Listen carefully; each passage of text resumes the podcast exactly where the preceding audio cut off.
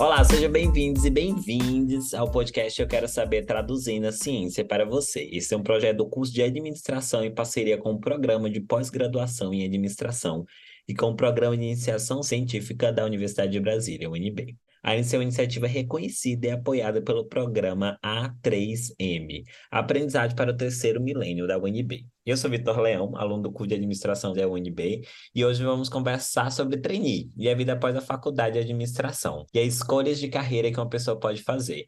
Para conversar com a gente, convidamos a Jennifer Ribeiro, dançarina, ex-youtuber, trainee nacional do Sebrae, agora analista, né? E aluna da pós de diversidade nas organizações. Jane Jane, por favor, se apresente e me conte um pouco sobre a sua trajetória de vida. Conte-me. Oi, gente, tudo bem? Como é que vocês estão?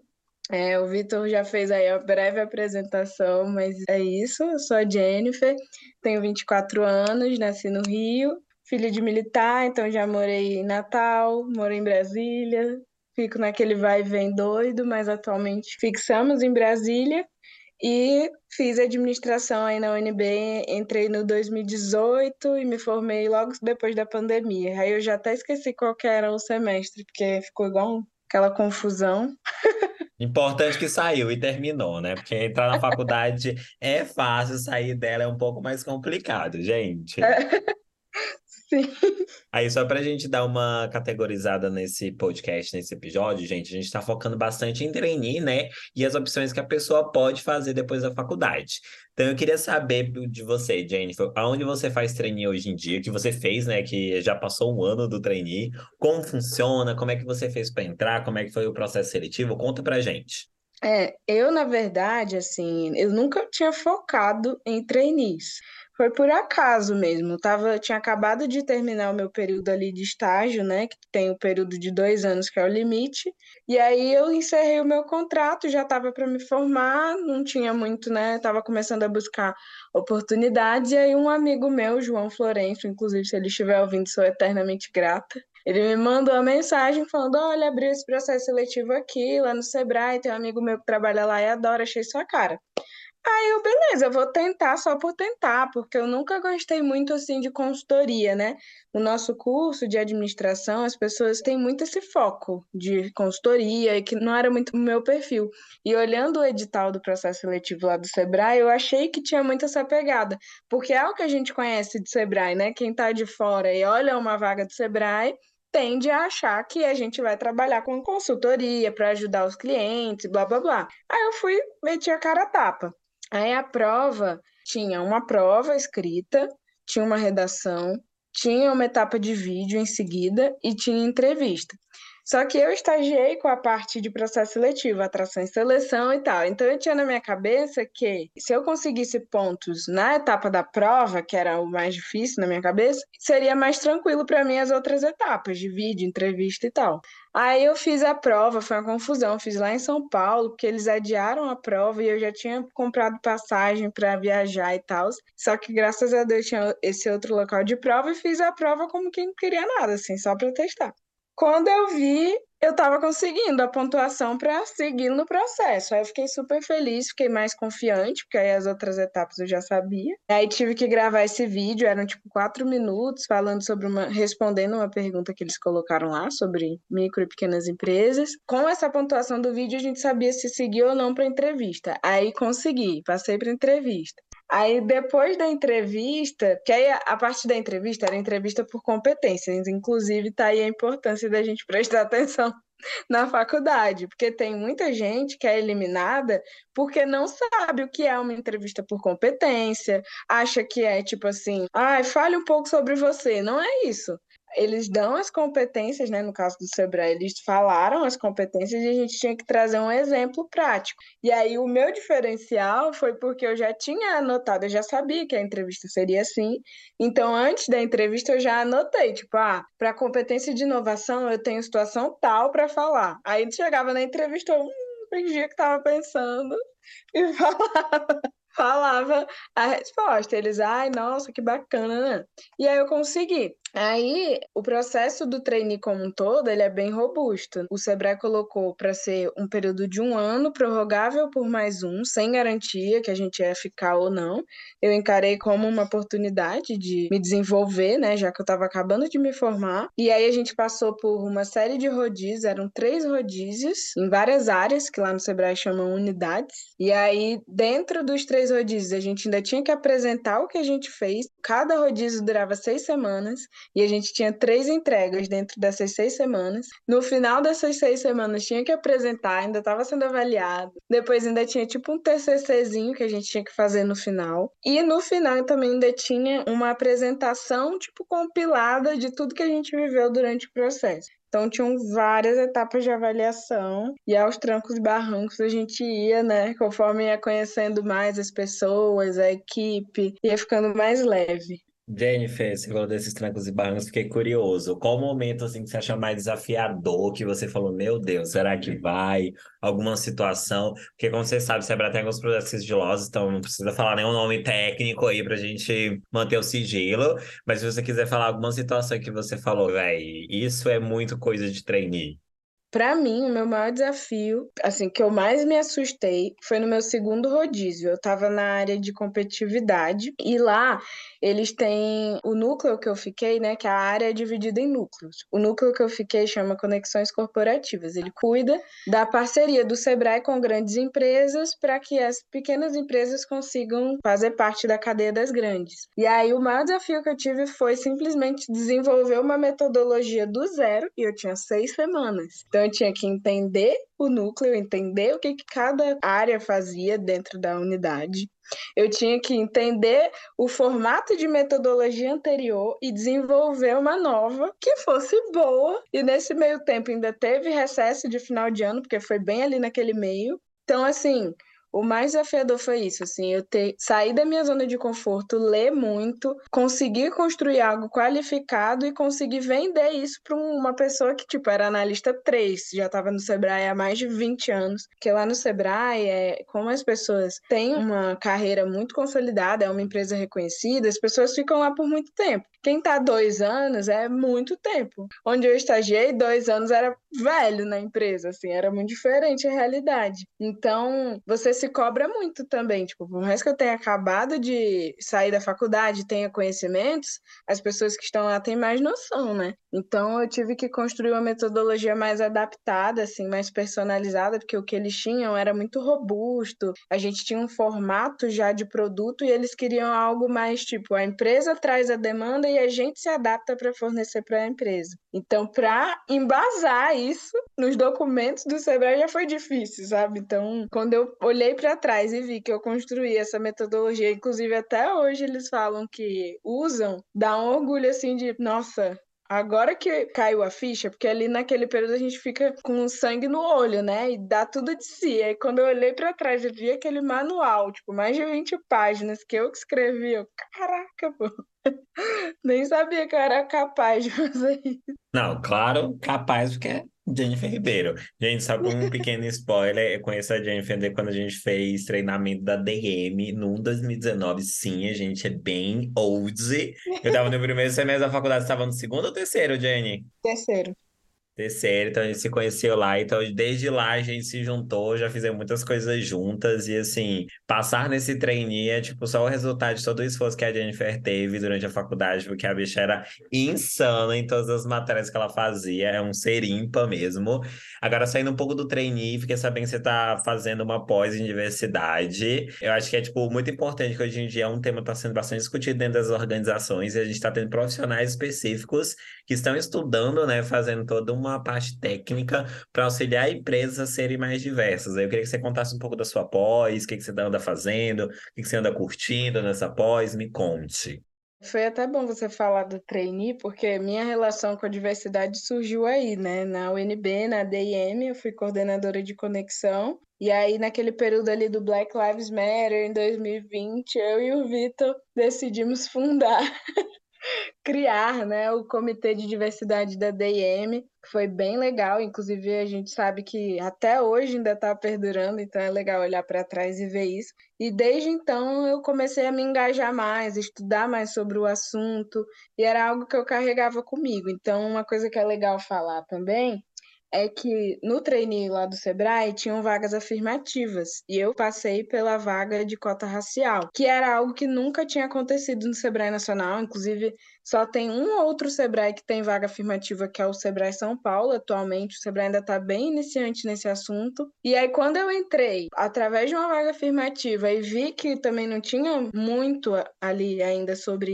isso, eu enxerguei uma oportunidade, que é algo que me move, é algo que eu gosto de pensar no impacto futuro que isso pode causar, né, de devolver para a sociedade, entre aspas. Então eu já comecei a me mexer. Aí é, entrei nessa pós na PUC Minas, que fala sobre gestão de diversidade nas organizações e tenho aprendido muito sobre a parte de gestão mesmo. Então, a ah, liderança inclusiva, como qual a importância de ter né, um líder inclusivo, a parte também de bem inicial de conceitos.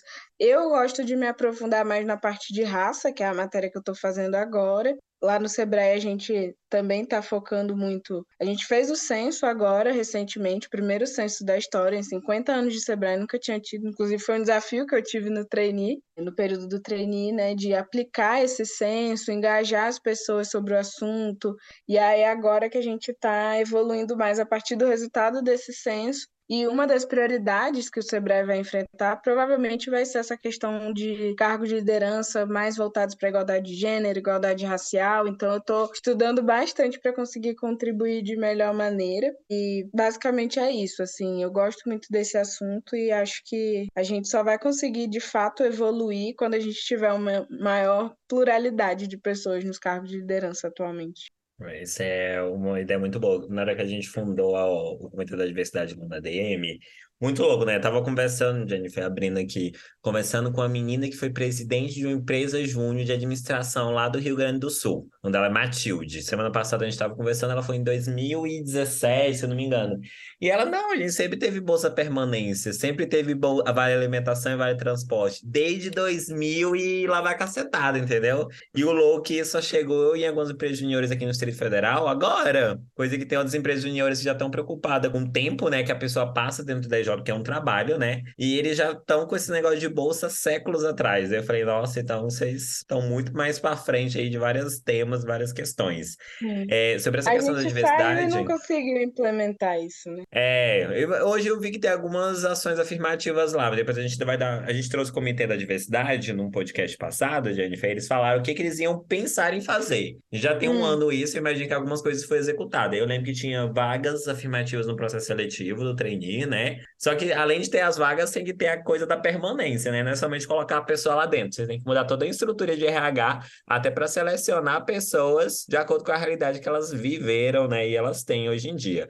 Mas é muito louco essa questão da diversidade, que a gente só vai fazer a mudança necessária se as pessoas diversas chegarem em cargos de liderança. Isso é uma tecla que eu e a Jennifer a gente bate há muito tempo. Não adianta a gente levantar uma bandeira de diversidade sendo que só os jovens aprendizes e estagiários são pessoas negras, são LGBTs. Isso não vai mudar, porque ainda, tipo assim, tá lá abaixo da estrutura, da cadeia de todo, né? Então é muito importante chegar e fazer que essas pessoas consigam chegar. E a gente tem muda isso com o processo seletivo, muita coisa, políticas de afirmações ativas aí dentro. Aí, só dando um spoiler, a Jennifer já fez o treinamento dela, o trainee dela já fez um ano. E qual que é o sonho de todo trainee no final? É ser efetivado, amiga. Tem umas fotos no LinkedIn da Jennifer, ela é emocionadíssima quando foi efetivada. A gente acompanhou toda essa saga.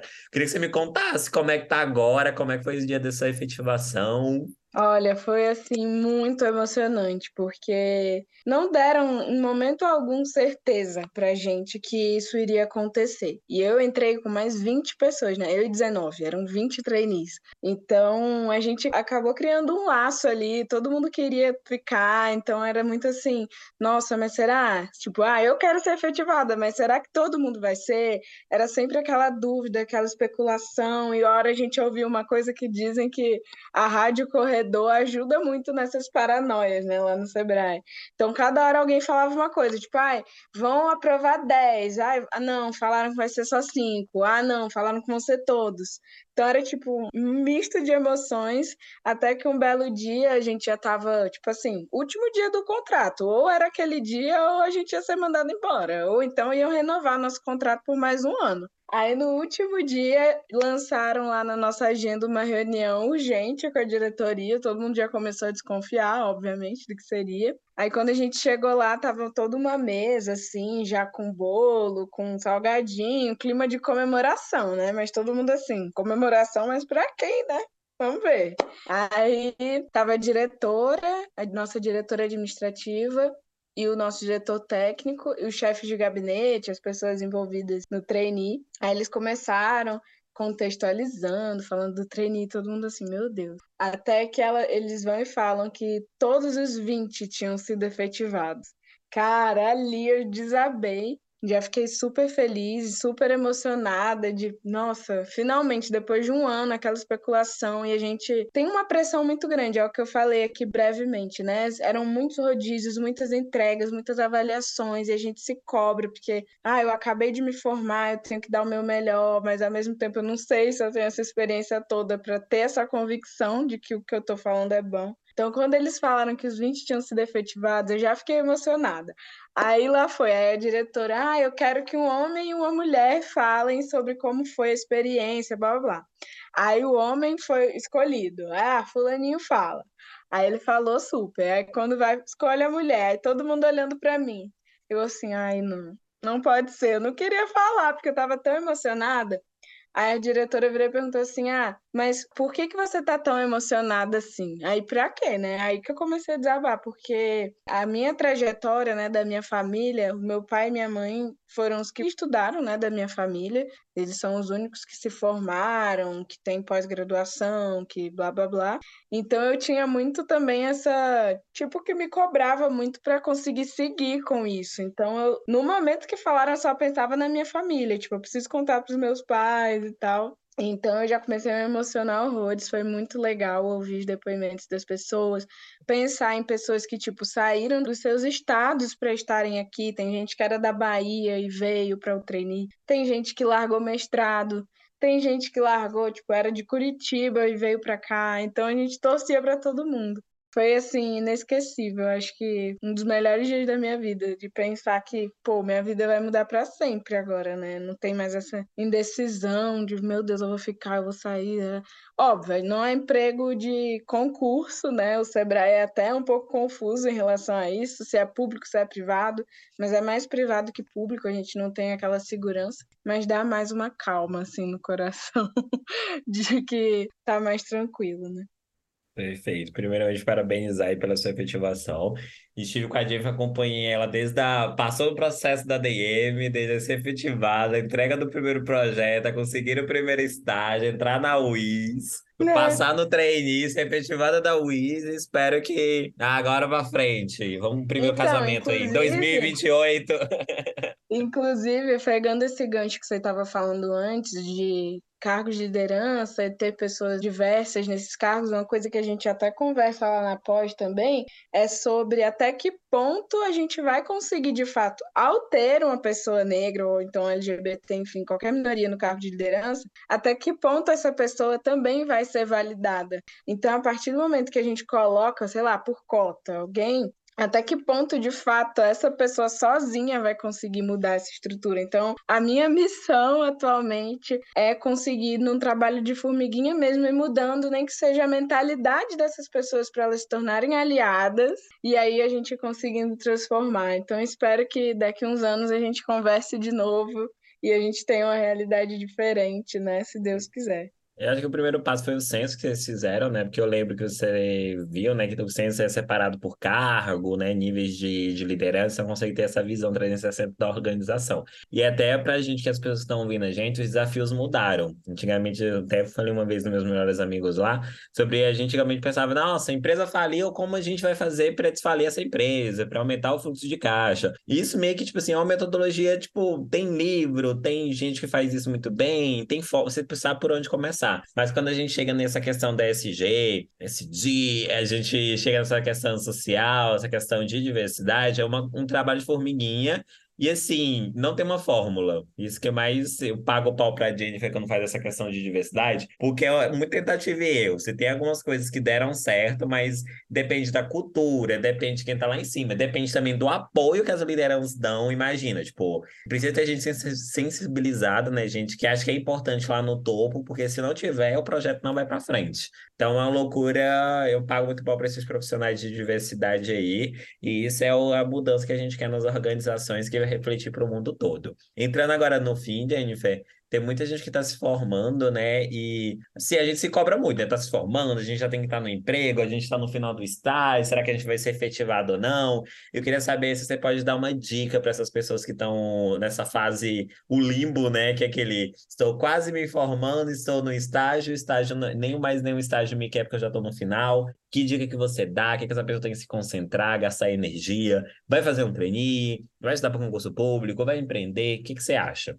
Olha, assim, é o que eu falei, o trainee para mim foi uma surpresa, eu nunca tinha pensado sobre isso, mas eu acho que o principal, gente, é o networking, sendo bem sincera. Porque eu não estava pensando em trainee, mas um colega meu lembrou de mim ao ler o edital, olhar as características e lembrou da minha pessoa. Então, principalmente assim na faculdade, aproveitem muito para conhecer pessoas, para se relacionar, para ir para eventos, para explorarem tudo que a faculdade oferece e desenvolvam muito a comunicação. Inclusive, esses dias, então, uma estagiária lá do, do Sebrae veio atrás de mim e perguntou quantos anos eu tinha. Aí eu falei que eu tinha 24. Aí ela virou e falou assim: Nossa, você tem quase a minha idade. Como que eu faço para conseguir ser bem-sucedida? Falou assim. Eu fiquei assim, gente do céu, super sem graça. Mas é o que eu falei para ela, eu repito aqui. Eu acho que a comunicação foi o meu diferencial, porque eu sabia falar na entrevista, no vídeo, eu sabia falar sobre a minha história, eu tinha depoimentos para trazer. Então é saber explorar essa questão do networking e explorar essa questão da oratória, de saber se, se vender, né? Eu acho que a empresa Júnior me ensinou muito sobre isso, de ter o que falar também, o estágio. Você tem que encarar também como uma oportunidade. Eu dava cara a tapa mesmo.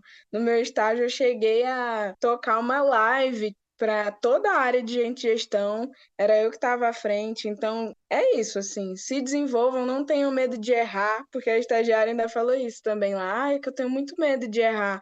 Falei, cara, você tem que usar essa sua licença poética de que está aprendendo para errar, a hora é agora, você erra, acerta, aprende. Então, não tenham medo de errar, é isso, todo mundo vai entender, todo mundo erra, e você tem que pensar sempre no seu futuro. Eu acho que é isso. Muito obrigado, Jennifer. E um spoiler, a Jennifer ela é a anfitriã oficial de todos os eventos do Sebrae, porque, nossa, tô, qualquer evento aqui, em qualquer lugar deste Brasil do Sebrae, Jennifer está lá apresentando. Então, essa questão de comunicação, ela é poderosa mesmo. Mas é isso, quero saber, lovers, essa inabalável, indestrutível Jennifer Ribeiro, que eu tenho muito orgulho de ser a minha amiga, de também ser amigo dela, porque ela é fenomenal. Para quem deseja conhecer mais sobre a trajetória da Jennifer, iremos deixar seu LinkedIn. Obrigado pela companhia de todos e todas e até o próximo episódio Eu Quero Saber. Traduzindo ciência para você. Do beijinho do Vitor, do meu e do seu do nosso podcast. Um beijo também para a professora Patrícia Guarnieri, que apoia e é a nossa mãezona nesse podcast. Gente, tchau, tchau e até a próxima. Tchau, gente. Beijo.